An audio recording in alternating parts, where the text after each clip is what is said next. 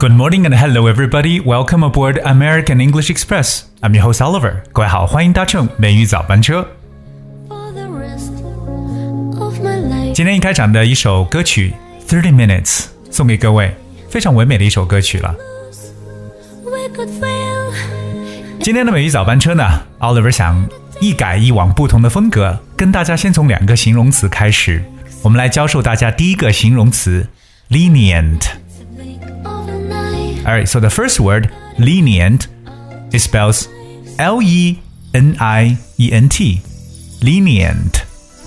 The word lenient means not as strict as expected when punishing someone or when making sure that rules are obeyed. 这个形容词表示在惩罚或者执法的时候，能够体现出宽大的、宽容的、仁慈的这么一层意思。So remember the first word, lenient. 第二个和大家去分享的形容词呢，叫 tolerant。tolerant, T O L E R A N T, tolerant. Tolerant means able to accept what other people say or do, even if you do not agree with them. 那这个意思呢，可以表示容忍的、宽容的。这两个词呢有很多相近的地方。今天我以这两个形容词来跟大家作为开场，就是由于今天我们讲解的内容呢，就是关于 forgiveness 原谅的。那其实呢，我们有一项研究发现呢，如果说大家宽容他人呢，反而能够过上更加健康的生活。Forgive others and live healthier lives。所以希望听了今天的节目之后呢，各位要变得更加大度、更加宽容一些。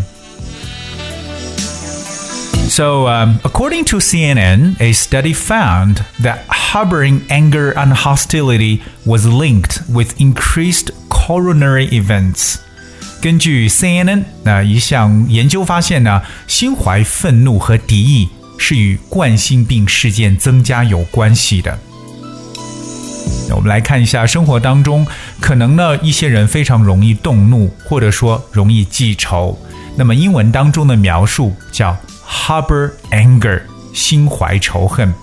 我们来学习一个单词 harbor，h a r b o r，that's American way to spell to spell，but there's also h a r b o u r，这是英国人的拼写方式。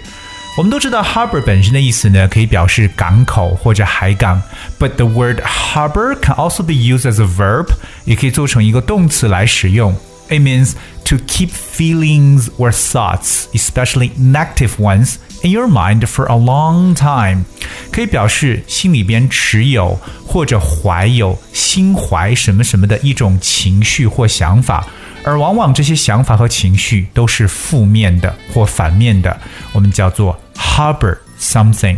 你可以 harbor 一个 thoughts，就是心怀一种想法，或者我们所说的心怀仇恨，就是 harbor anger。Here is one example. She began to harbor doubts about the decision. She began to harbor doubts about the decision，表示她开始对这项决定呢产生怀疑。所以，我们当心怀什么什么的时候，这种描述呢就可以使用这个动词 harbor。 我们第二个要接触到的词汇是 hostility，敌意这个名词 hostility it spells H O S T I L I T Y hostility hostility to someone or hostility towards someone 就表示对某人有敌意。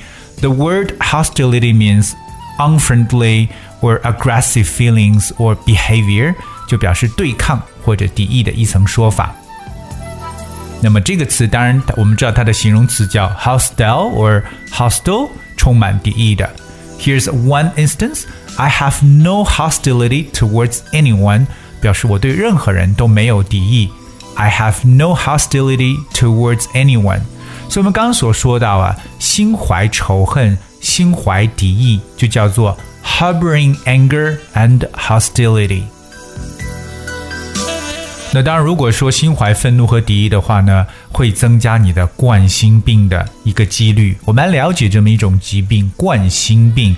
The word is called coronary coronary, C O R O N A R Y.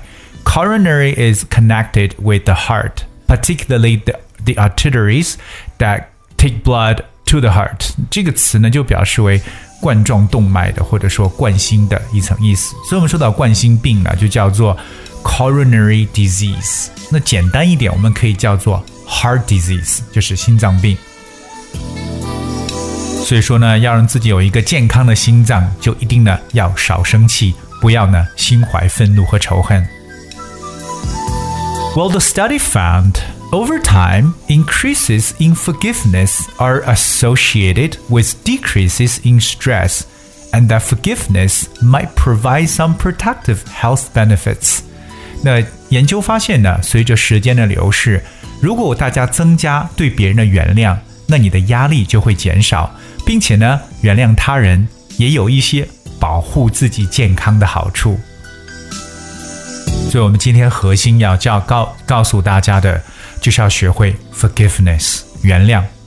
Forgiveness, of course, forgiveness is the act of forgiving someone or willingness to forgive someone. 宽宏大量。我们经常见到一些人在祈祷的时候呢，就是 to pray for God's forgiveness，祈求上帝的宽恕。Pray for God's forgiveness. And here's another example. He begged forgiveness for what he had done. He begged forgiveness for what he had done. 他祈求饶恕他的所作所为。说到了原谅，说到了宽容，那让我想起了英文当中有一个非常重要的习语，我是希望各位能记住，这个习语叫做 “Let bygones be bygones”。Let bygones be bygones。bygones 这个单词，各位来拼写一下，It's b y g o n e s bygones。那它的原型呢，就是 bygone。b e g o n e，bygone 可以做形容词，表示过去的。那如果加 s 呢，可以表示为过去的事情。So let bygones be bygones, which means to forgive and forget past causes of ill feeling，原谅和忘却往日的种种不愉快。所以让 bygones 成为 bygones，也就是既往不咎。这个习语呢，各位要再次的复习一下：Let bygones be bygones，既往不咎。 各位还记得我们在今天节目一开场告诉大家的这两个单词吗？第一个就是 lenient，宽容的。So in life, we need to learn to be lenient and tolerant。所以说呢，要学会宽容，要学会呢有一个大度的心态。更重要的是要学会仁慈。We need to let bygones be bygones，既往不咎。 Alright, that's I guess what we have for today's show. And here is the song, Forgive and Forget. 我觉得这首歌曲呢，是我今天特别想拿出来跟大家去分享的，就是让大家呢要既往不咎，let bygones be bygones, or let's forgive and forget. And thank you so much for tuning in today. I'll see you tomorrow.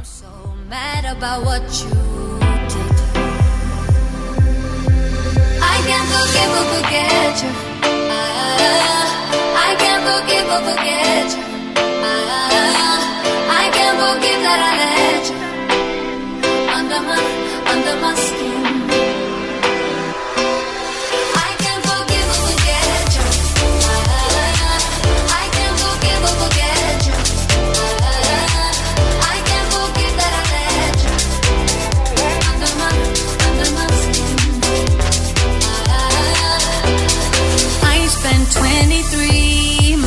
getting out from under you.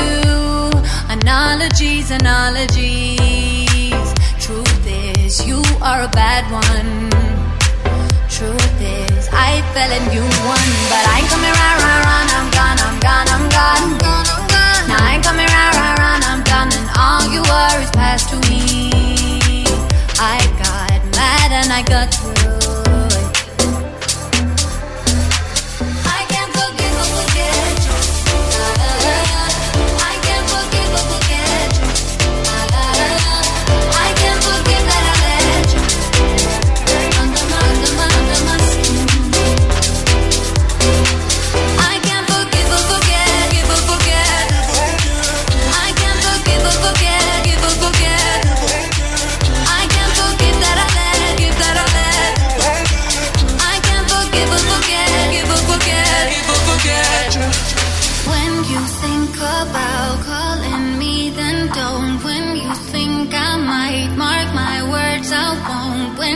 luck runs out, I'll be nobody to you.